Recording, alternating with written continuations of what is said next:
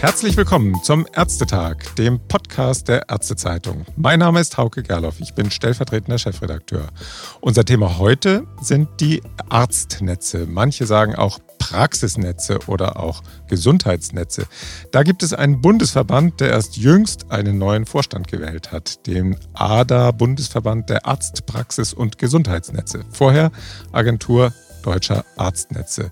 Und dazu begrüße ich nun am Telefon den Vorstandsvorsitzenden des Verbandes Dr. Thomas Koch und seine Stellvertreterin Annette Hempen. Hallo nach Regensburg und Bünde oder wo sitzen Sie gerade? Ja, ein herzliches Grüß Gott aus Bayern, tatsächlich aus Regensburg. Mhm. Ja, hallo, guten Tag aus Bünde. Tatsächlich, also. Ja, Herr Dr. Koch, fangen wir mit Ihnen an. Die Agentur Deutscher Arztnetze hat sich zum Bundesverband umbenannt. Warum eigentlich? Hat das auch damit zu tun, dass Arzt- oder Ärztenetze die Ärztinnen aus dem Namen heraushalten oder was ist da der eigentliche Grund? Nein, im Gegenteil. Tatsächlich Arztnetze war ein Begriff, der beispielsweise aus Regensburg vor 25 Jahren geprägt wurde. Im Laufe der Zeit kam dann beispielsweise auch durch diese Rahmenrichtlinie die Begrifflichkeit mehr in Richtung Praxisnetzwerke. In jüngerer Zeit sind ähnliche Entwicklungen eher unter dem Namen Gesundheitsnetzwerke zu finden. Und um diesen, diesen unterschiedlichen Entwicklungen im Laufe der letzten 20, 25 Jahre auch Rechnung zu tragen, haben wir gesagt, wir machen alles miteinander. Wir hatten tatsächlich diskutiert, uns nur noch Gesundheitsnetzwerke zu benennen, aber diese Wurzel der Freiberuflichkeit und der niedergelassenen Ärzte war uns tatsächlich so wichtig, dass wir gesagt haben, dann gehen wir tatsächlich den Weg und lassen alle drei Strukturen, alle drei Namensgebungen, die im Kern immer das Gleiche meinen, nämlich regionale Versorgung, wohnortnah äh, im Fokus zu haben, interprofessionell im Vordergrund und nehmen einfach alle drei Namen miteinander auf die Reise. Mhm.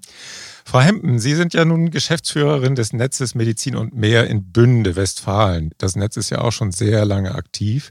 Wollen Sie Ihr Netz und die wichtigsten Aktivitäten vielleicht einmal ganz kurz vorstellen? Dann kommen wir schon so ein bisschen in dieses Netzthema hinein. Ja, herzlichen Dank. Ich glaube, MUM ist tatsächlich das älteste Netz Deutschlands, glauben wir zumindest. Wir sind jetzt im 28. Jahr. Das ist schon eine lange Zeit, auf die wir zurückblicken. Ja, wir haben hier eine bunte Versorgung, inzwischen 72 ärztliche Mitglieder vieler Professionen. Die Hälfte davon sind hausärztlich tätig. Und wir haben eine Netzzentrale, in der wir auch selbst Gesundheitsleistungen erbringen, verschiedenster Art. Ich Ihnen gar nicht alle aufzählen, weil es sehr vielfältig ist. Ich nenne jetzt einfach mal die Betreuung von Patientinnen und Patienten in 24 mhm. Pflegeeinrichtungen. Wir haben ein umfangreiches digitales Angebot. Wir gelten ja so ein bisschen als Telemedizinnetz und wir haben aktuell ein ganz großes Projekt, was wir mit universitären Partnern, in dem Fall mit der Uniklinik Essen durchführen. Da geht es um Sleepwell, also Sleepwell heißt das Projekt. Es geht um Schlafapnoe-Patienten, die telemedizinisch versorgt werden. Aber ich, mhm. also ich könnte die Liste noch groß weiterführen. Wir haben 30 Mitarbeitende in der Netzzentrale, aber das würde den Umfang hier wahrscheinlich jetzt sprengen. Donnerwetter, 30 Mitarbeiter schon. Ja. ja, vielen Dank. Jetzt sind Sie dran, Herr Dr. Koch. Sie sind in der Region Regensburg aktiv, unter anderem, wie es heißt, als Geschäftsführer des dortigen Ärztenetzes. Was sind Ihre wichtigsten Projekte? Tatsächlich haben wir äh, in Regensburg den, das Thema Weiterbildung unserer ärztlichen Kollegen im Fokus, aber auch Themen wie die Gewinnung von Fachkräften, gerade der medizinischen Fachangestellten. Das ist unser aktuell wichtigstes Thema. Äh, wir machen Quereinsteiger, Schulungen, wo wir, äh, nachdem viele unserer Praxen einen Personalmangel haben, versuchen, Mitarbeiter aus anderen Bereichen, Hotellerie, andere äh, Bereiche zusammen mit der Agentur für Arbeit zu qualifizieren, um hier einfach auch die Struktur in unseren Praxen zu sichern. Wir machen viel im Bereich mhm. Qualitätsmanagement und versuchen gerade dort anzugreifen, wo die einzelne Praxis zu klein ist, wo wir aber versuchen, durch die Verbindung der einzelnen Praxen untereinander eine Gemeinschaft zu schaffen, um Projekte voranzutreiben. Neben den vielen Bereichen, die die Frau Hempen schon erwähnt hat, sind auch so Kleinigkeiten nebeneinander denkbar wie wir stellen, organisieren den Theaterarzt für unser Stadttheater in Regensburg. Mhm. Viele von solchen kleinen Projekten, wo die einzelne Praxis äh, überfordert ist, wo aber große Strukturen wie die kassenärztlichen Vereinigungen keinen Auftrag sehen. Dafür sind wir vor Ort ansprechbar und diskutieren mit den Partnern Lösungsansätze. Ja, regionale Versorgung, nicht? Wie, wie viele Mitglieder haben Sie? In Regensburg haben wir 200 Ärzte in der Mitgliedschaft. Donnerwetter. Und in Bünde? 72 Ärztinnen und Ärzte haben 72, wir. Ah, ja. ja, Anlass des Gesprächs heute ist ja jetzt diese Umbenennung des Verbandes und die Wahl des neuen Vorstands, die turnusmäßig abgelaufen ist. Der Herr Dr. Schang arbeitet ja auch weiter mit im Verband, wollte aber nicht mehr weiter in der ersten Reihe stehen, wenn ich das richtig verstanden hatte. Der Wechsel ist aber auch vielleicht Anlass dafür, einmal kurz innezuhalten und zu fragen, was hat die Netzbewegung in den vergangenen Jahren, Sie sind ja jetzt schon, Sie hatten gesagt, 28 Jahre, also über 25 Jahre ist diese Netzbewegung aktiv. Was haben Sie da bisher erreicht? Und was hat auch der Verband, der ja später erst gegründet worden ist, in den letzten Jahren erreicht? Ich hatte zuletzt so ein bisschen den Eindruck, dass es etwas stiller geworden ist. Wie, wie steht es um die Netzbewegung, Herr Dr. Koch? Die Netzbewegung ist immer einem gewissen Auf und Ab. Das haben Sie schon richtig erkannt. Tatsächlich äh, habe ich schon den Eindruck, dass die Gründung vor 25, 30 Jahren äh, war, glaube ich, eine Initialzündung. Dann mussten sich die Netze erstmal in den Regionen finden. Wir waren dann vor 10, 15 Jahren an dem Punkt, dass wir sagen, was haben wir Praxisnetzwerke eigentlich alle gemeinsam und wie können wir diese Gemeinsamkeiten darstellen? Dadurch sind eigentlich die, äh, ist der, die Agentur Deutscher Arztnetze gegründet worden, um zu sagen, wir sind als regional regionale Gruppe auch bundesweit sichtbar. Wir nehmen Themen, die regional gut laufen, auf eine Bundesplattform, machen sie sichtbar für die Politik, aber auch untereinander, damit auch ein Wissenstransfer von Region zu Region stattfindet. Mhm. Dass es in den letzten Jahren auch Erfolge gegeben hat, das sehen Sie auch an, den, an der Rahmenrichtlinie. Über 80 Praxisnetzwerke sind tatsächlich jetzt von der Kassenärztlichen, von den jeweiligen Kassenärztlichen Vereinigungen anerkannt worden. Wir haben als Praxisnetzwerke jetzt auch die Möglichkeiten, MVZ zu gründen, haben uns da auch sehr intensiv ausgetauscht. Wir haben jetzt auch Praxisnetzwerke, die MVZ bereits betreiben. Und jetzt ist tatsächlich auch der Punkt, wo wir feststellen, wir waren in der Vergangenheit eher still im Hintergrund mhm. für Forschung, für Projekte, Ansprechpartner. Die letzten Jahre, da kann sicherlich die Frau Hemden dann auch einiges erzählen, war auch idealer Spanning-Partner für regionale Versorgung im Bereich der Pandemie. Aber jetzt ist tatsächlich auch der Schritt wieder da, wo wir sagen, jetzt haben wir uns untereinander abgestimmt und möchten mit einem abgestimmten Projekt noch stärker für die Politik als Gesprächspartner zur Verfügung stehen. Mhm. Aber gerade das Thema Corona hat uns natürlich schon auch einiges abverlangt in den Regionen. Mhm. Und was sind jetzt so die konkreten Ziele? Gibt es so politische Ziele, die Sie sich jetzt als neue Verbandsspitze gesetzt haben? Vielleicht Frau Hempen dazu? Ja, also wir haben uns auf jeden Fall neue Ziele gesetzt und wir hatten jetzt schon noch eine Mitgliederkonferenz, nachdem wir den neuen Vorstand gewählt hatten Aha. und haben die Wünsche der einzelnen Mitgliedsnetze aufgenommen und wollen die natürlich jetzt umsetzen. Wir treffen uns auch mit dem Gesamtvorstand nächste Woche und besprechen unsere Ziele. Aber was man auf jeden Fall sagen kann, wir wollen die Kontinuität der Ansprechpartnerin weiterführen, auch personell. Wir sind ja beide schon länger im Vorstand, wir beide jetzt im Vorsitz. Vielleicht sehen Sie auch dadurch, dass wir eine Doppelspitze jetzt sind, auch da wollen wir unsere, die Diversität voranbringen. Wir haben eine Doppelspitze, die ja Medizin und Ökonomie vereint. Das zeichnet uns auch aus und wir haben einen Willen zur Innovation und das ist auch notwendig, wenn man sich die ganzen Pläne von Herrn Lauterbach und dem BMG anguckt. Da müssen wir alle in den Regionen Flexibilität zeigen und auch als Verband natürlich, damit wir diese Reform mitgehen können und auch vielleicht mitgestalten können, weil das ist unser Ansatz. Wir wollen unsere Expertise in der Gesundheitspolitik einbringen. Zum Beispiel bei der Entwicklung der Digitalisierungsstrategie waren wir in den Arbeitsgruppen durch die ADA Vorstände vertreten mhm. und auch in den regionalen Projekten und auch in der Politik, in der regionalen Umsetzung sind wir die natürlichen Partner. Das findet auch schon statt. Das findet nicht immer Erwähnung in der Öffentlichkeit, aber definitiv sind wir aus der regionalen Versorgung nicht mehr weiter wegzudenken und das wollen wir auch weiterführen. Ja, Sie haben ja auch einiges gemacht in den Innovationsfondsprojekten. Ne? Da ist ja auch einiges passiert. Einige Netze, die da erfolgreich Projekte dann auch zum Abschluss gebracht haben. Ja, das ist auch eines unserer Ziele. Viele dieser Innovationsfondsprojekte haben ja das Thema Case- und Care-Management in verschiedensten ja. Indikationen. Das ist auch ein Thema für die Netze, wo auch das Thema Leistungserbringerstatus nochmal weiterentwickelt werden kann und muss. Wir haben ja derzeit überhaupt keine Abbildung der, des Case- und Care-Managements im SGB V oder in einem anderen SGB. Und das ist auf jeden Fall ein Netzthema. Und ich denke mal, da sind wir uns auch einig mit der Politik. Es ist nur noch nicht umgesetzt worden. Ja, ja da, da kommen wir eigentlich zum Hauptthema heute. Der Anlass war jetzt der neue Vorstand, aber es ist ja jetzt eine, eine riesen Reformagenda, ein Reformmarathon quasi, den der Herr Gesundheitsminister Lauterbach jetzt eröffnet hat. Das wird ja voraussichtlich die gesundheitspolitischen Diskussionen in Deutschland in diesem Jahr komplett prägen.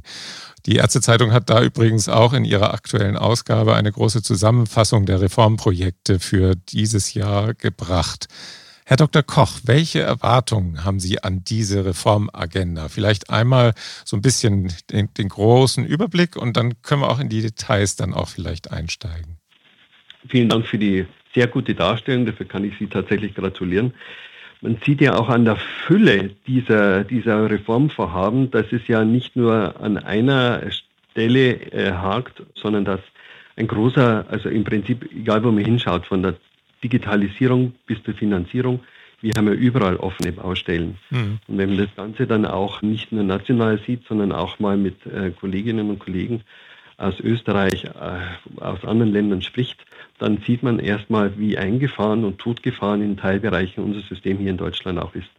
Der Reformstau und Bedarf ist riesig. Ich habe manchmal das Gefühl, man kommt mehr in eine Regelungswut, von einer Regelungswut in die nächste Regelungswut. Das sieht man jetzt auch im Krankenhausreformvorschlägen, egal wo man hinschaut. Meine Frau ist Zahnärztin, sie hat jetzt nächste Woche kommt der Herz- und Konnektorenaustausch.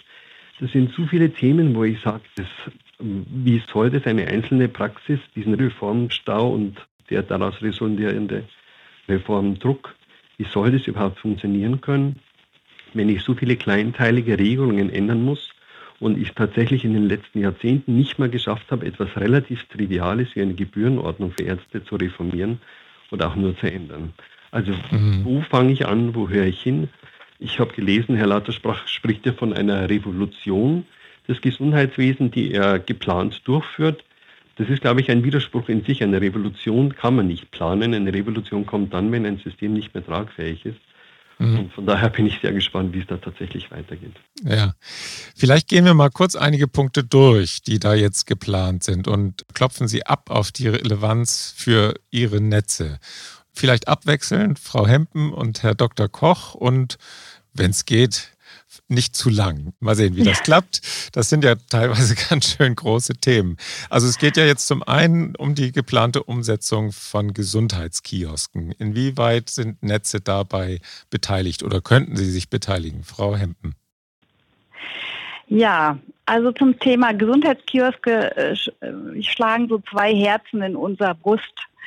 Einerseits muss man sagen, natürlich für regionale Angebote, wie es ein Gesundheitskiosk sein wird, sind die Netze auf jeden Fall geborene Partner, weil wir kennen die regionale die regionalen Bedarfe, die regionalen Strukturen, haben auch selbst schon suffiziente Strukturen aufgebaut.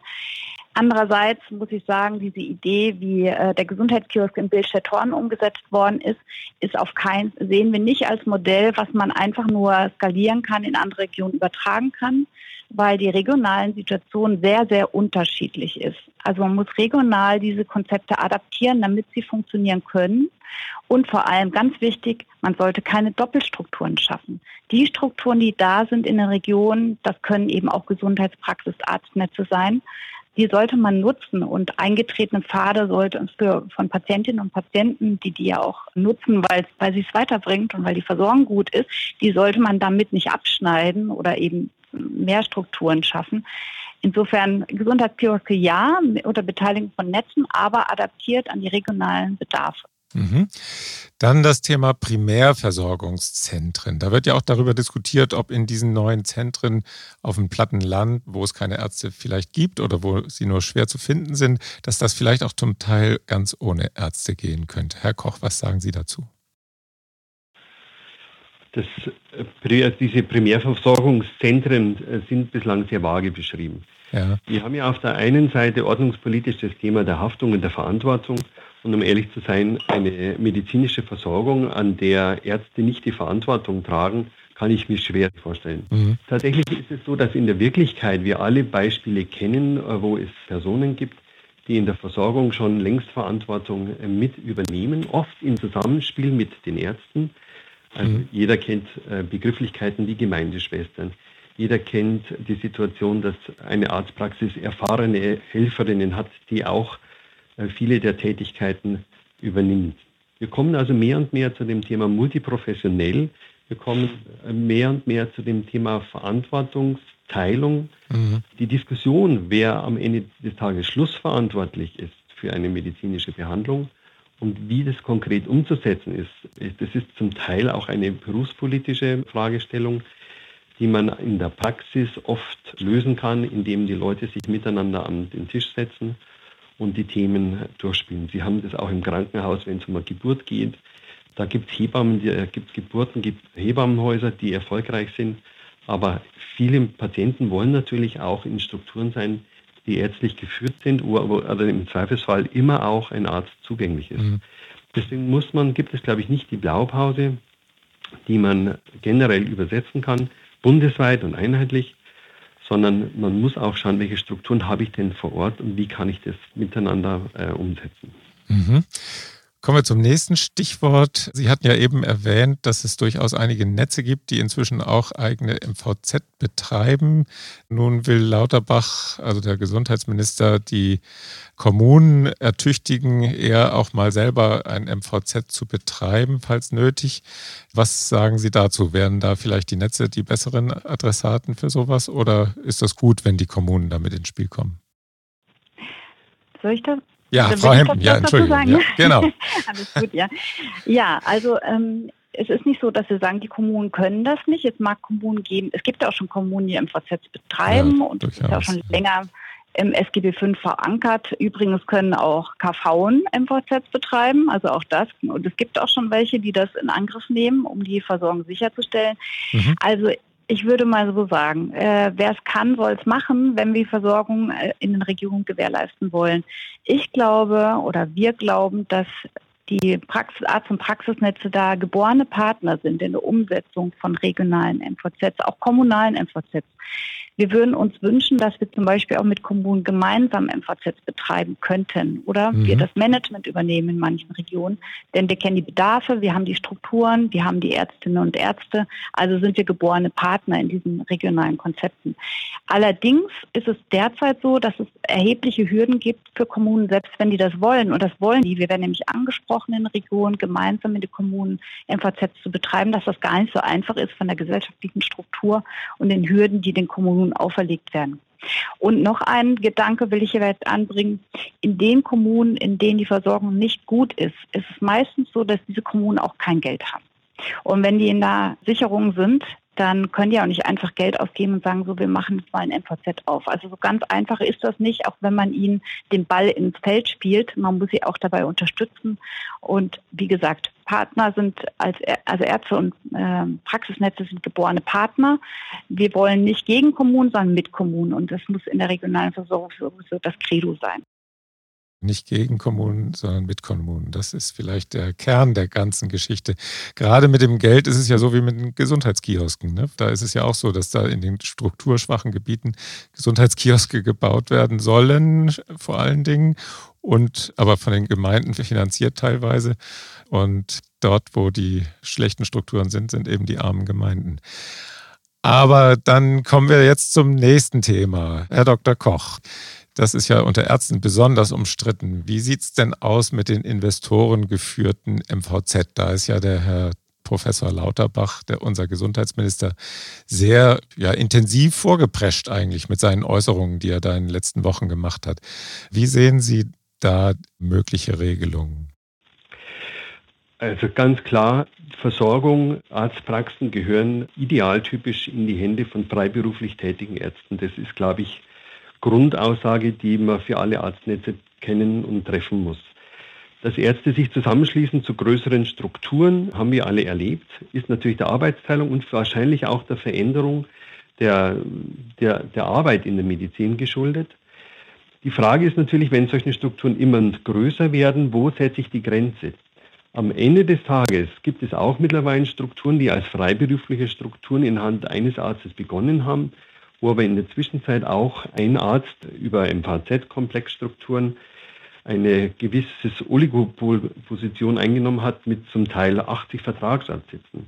Mhm. Ähm, dann gibt es natürlich auch strategische Investoren, gerade im Bereich der Radiologie, in Labormedizin, wo ja. jemand ganz bewusst Rosinen pickt und Bereiche, wo ich durch Standardisierung Benefits generieren kann, Sitze aufgekauft und dann auch Strukturen geschaffen hat. Ich glaube, mhm. Was man diskutieren muss, ist die Frage, was ist freiberuflich, also wo, er, wo der Patient sozusagen dann auch in direktem Kontakt zum Eigentümer der Struktur steht. Und was sind Strukturen, wo, wo sagen wir mal, Effekte da sind, wo der Patient gar nicht mehr weiß, wem diese Struktur gehört, geschweige denn von dem Eigentümer behandelt wird. Mhm. Und darauf, glaube ich, muss man den Fokus setzen. Und da kommt tatsächlich diese MVZ-Grundstruktur wieder zum Tragen. Denn man muss differenzieren, wem gehört eine Struktur und wer betreibt sie. So wie die Annette Hemden ja gerade schon dargestellt hat. Wir sind der festen Überzeugung, dass der Weg, dass eine Kommune eine, die Verantwortung zur Versorgung in einer Region wahrnehmen kann und soll, als Eigentümer einer Struktur und betreiben kann diese Struktur aber jemand anders, wie beispielsweise auch ein Gesundheitsnetzwerk. Vor allem dann, wenn sich eben niemand findet, der auf freiberuflicher Basis diese Struktur am Leben hält. Und um ehrlich zu sein, ähm, ich habe schon viel gesehen, aber gerade solchen Strukturen, wo der, wo der Arzt, der Inhaber mit Leidenschaft für die Versorgung brennt, das sind die Strukturen, wo ich auch als Patient gerne hingehen würde. Mhm. Gut, ja, danke. Diese Äußerung dann zum Thema, da ist Frau Hempen die ideale Ansprechpartnerin. Sie haben ja eben schon gesagt, das digitale Netz, Medizin und mehr. Thema Digitalisierung. Werden die nächsten zwei Jahre da endlich einen Riesendurchbruch geben oder zumindest bringen? Oder wird es zumindest richtige Fortschritte geben, dass es in die richtige Richtung geht? Ist da was auf der Schiene, auf das man vielleicht hoffen kann? Frau Hempen. Ja, also das hoffen wir natürlich. Also prinzipiell fand ich schon mal gut, dass bei der Entwicklung der Digitalisierungsstrategie viele Expertinnen und Experten gehört wurden. Mhm. Was dann daraus auf die Schiene kommt, werden wir sehen. Wir sehen noch einig, also auch in den Gruppen haben wir einige Dinge, da waren wir uns alle sehr einig. Was uns fehlt, ist vor allem eine Nutzenorientierung und eine Bedarfsorientierung vieler Bestrebungen der Digitalisierungsstrategie bisher.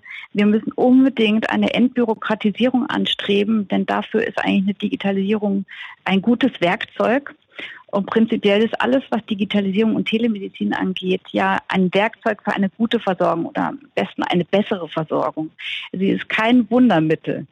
Und äh, was wir im Moment leider bemerken, ist, dass gerade bei der TI-Infrastruktur, Telematik-Infrastruktur, da haben wir alle festgestellt, wie viele Hürden da noch zu nehmen sind und dass wir da im Moment überhaupt noch keinen Nutzen spüren. Und solange kein Nutzen spürbar ist für die Anwenderinnen und Anwender oder für die, für die Qualität der Versorgung, für die Patientinnen und Patienten, selbst wenn es ein bisschen mehr Mühe macht, aber wenn diese eine Qualitätssteigerung spürbar wäre, dann würden sich viel mehr Anwenderinnen und Anwender dazu durchführen, vielleicht auch mal den etwas schmerzhaften Schritt zu machen, eine neue Struktur zu nutzen. Aber wir haben ja dann noch erhebliche technische Umsetzungsprobleme. Und wir haben da ja auch eine, ja, muss man auch sagen, veraltete Technik, die im Moment zum Umsatz kommt und die auch teuer ist. Also vor kurzem haben wir festgestellt, dass diese Chips, die in den Konnektoren drin sind, dass die eigentlich in der Herstellung 46 Cent kosten. Und dann ist natürlich der Schmerz, den Dr. Koch vor dargestellt hat bei seiner Frau, die Zahnärztin ist, groß, wenn man da so viel Geld investieren muss und vor allem sehr viel Zeit. Also mhm. bei allen diesen digitalen Projekten, die wir bei uns im Netz ja auch immer umsetzen, da möchte ich gerne mal einen Netzarzt zitieren. Der hat mal zu mir gesagt, wenn ich ein Projekt mitmachen soll, dann gib mir Zeit, Geld oder Ruhm. Und das klingt jetzt sehr einfach, aber eigentlich stimmt das, ja. Also Zeit, wie gesagt, wenn, wenn man eine Prozessverbesserung hat, dann wird man vielleicht mitmachen. Geld, klar, wenn man es refinanziert bekommt, das ist, glaube ich, auch ein wichtiger Punkt. Und Ruhm kann man vielleicht auch ein bisschen gleichsetzen mit Qualität. Also alle unsere Ärztinnen und Ärzte sind ja mal in den Medizinberuf gegangen, weil sie Patientinnen und Patienten versorgen wollen. Sie wollen nicht sich ständig mit Konnektoren beschäftigen. Wenn die Qualität der Versorgung aber verbessert wird dadurch, dann wären viele bereit, diesen Weg noch besser und konsequenter zu beschreiten. Mhm. Da möchte ich sogar noch eins draufsetzen. Viele unserer Ärzte, die brennen für die Digitalisierung tatsächlich. Ja. Bevor diese Telematikinfrastruktur vom Herrn Spahn dann durchgesetzt wurde, haben wir gerade in den Gesundheitsnetzen extrem viel innovative digitale Projekte gehabt. Aktuell wartet jeder auf das große Werk Telematikinfrastruktur. Und um ehrlich zu sein, wir sprechen schon gar nicht mehr drüber, weil Sie merken es ja auch an meiner Stimme, die Emotion, was diese TI äh, macht, das ist unglaublich. Äh, die Leute fragen sich, was habe ich davon, dass die Arbeitsunfähigkeitsbescheinigung jetzt digital an die Krankenkasse geht und der Arbeitgeber künftig bei der Krankenkasse nachfragen sollen. Wer denkt sich sowas aus? Also ein, ein unsinniger Prozess ist auf Papier unsinnig und den sollte ich wegtun. Und einen unsinnigen Prozess dann zu digitalisieren, da hat doch wirklich niemand was davon. Mhm. Und deswegen ist gerade dieses, dieser Digitalisierungsstau, den wir in Deutschland erleben, so schlimm und hat solche Auswirkungen, dass es, ich möchte als Arzt, möchte ich doch mich mit meinen Kollegen digital die Briefe austauschen können. Ich möchte gemeinsam äh, Patientenversorgung machen mit einer digitalen Akte, dass man zuerst über Stammdaten spricht, jetzt über AU-Bescheinigungen. Das macht mich einfach fassungslos und wütend, vor allem wenn man sieht, wie viel Geld das letzten Endes kostet. Mhm. Gut, die digitalen Briefe können Sie ja jetzt austauschen über Kim, denn da sind ja jetzt alle drin für die EAU. Also insofern wäre das dann der, der erste Schritt, wäre dann die EAU, der zweite der digitale Arztbrief, der dann ja. geht. Aber, aber ja 2023 mittlerweile schon, genau. Mhm. Ja, ja, genau, 2023. aber immerhin. Aber wie auch immer, kommen wir zur vielleicht größten und letzten Baustelle, nach denen ich Sie heute fragen möchte, die Klinikreform. Also alle Welt spricht über Ambulantisierung. Alle Leute sprechen über den Wegfall der DRG und auch die Konsequenzen für die ambulante Versorgung. Was bedeutet eine solche Klinikreform, wenn sie denn so kommt, für die Netzbewegung? Da darf ich vielleicht kurz nochmal etwas die Nebel lichten. Wenn wir sagen, wir haben tatsächlich ein Problem mit der Krankenversorgung, das ist völlig richtig mit der stationären Versorgung. Die Kosten sind immens. Wir haben Personalmangel an allen Ecken und Enden, wissen nicht, wie wir die Aufwendungen, die jedes Krankenhaus hat, schultern können. Das Kernproblem dieser Reform ist, dass es nicht mehr Geld im System geben wird, sondern dass wir hier im Kern um eine Umverteilung sprechen. Ja. Und zwar eine Umverteilung im Kern dadurch, dass man eine stärkere Krankenhausplanung machen möchte, neue Krankenhausversorgungsstufen einrichten möchte und vorgeben möchte, wie die Strukturen auszuschauen haben und überlässt dann letzten Endes dem Wettbewerb Wege, sich gegenseitig abzustimmen, wer macht künftig welche Eingriffe, wer spezialisiert sich in welchem Hintergrund was nach meiner Einschätzung eigentlich nur zu einer Verschärfung des Preisgefüges noch führen wird. Weil, wie gesagt, es kommt nicht mehr Geld ins System. Mhm. Tatsächlich gibt es da für uns aber als Praxisnetzwerke auch einen interessanten Aspekt. Das ist dieses Krankenhaus der Versorgungsstufe 1i, das intersektorale Krankenhaus, das wir früher ähnlich kannten als Belegarztkrankenhaus das wir heute ein Stück weit kennen als Konsiliararzthaus oder Krankenhaus oder Krankenhäuser, wo viele Niedergelassenen aktiv eingebunden sind. Das sind Themen, die finde ich hochinteressant. Vor allem dann auch etwas völlig Neues, neuer Ansatz, dass es Krankenhäuser geben sollen, die nicht nach DRG abrechnen, sondern nach tagesgleichen Pflegesätzen, so wie wir es ja vor der Einführung des DRG-Systems in weiten Bereichen hatten.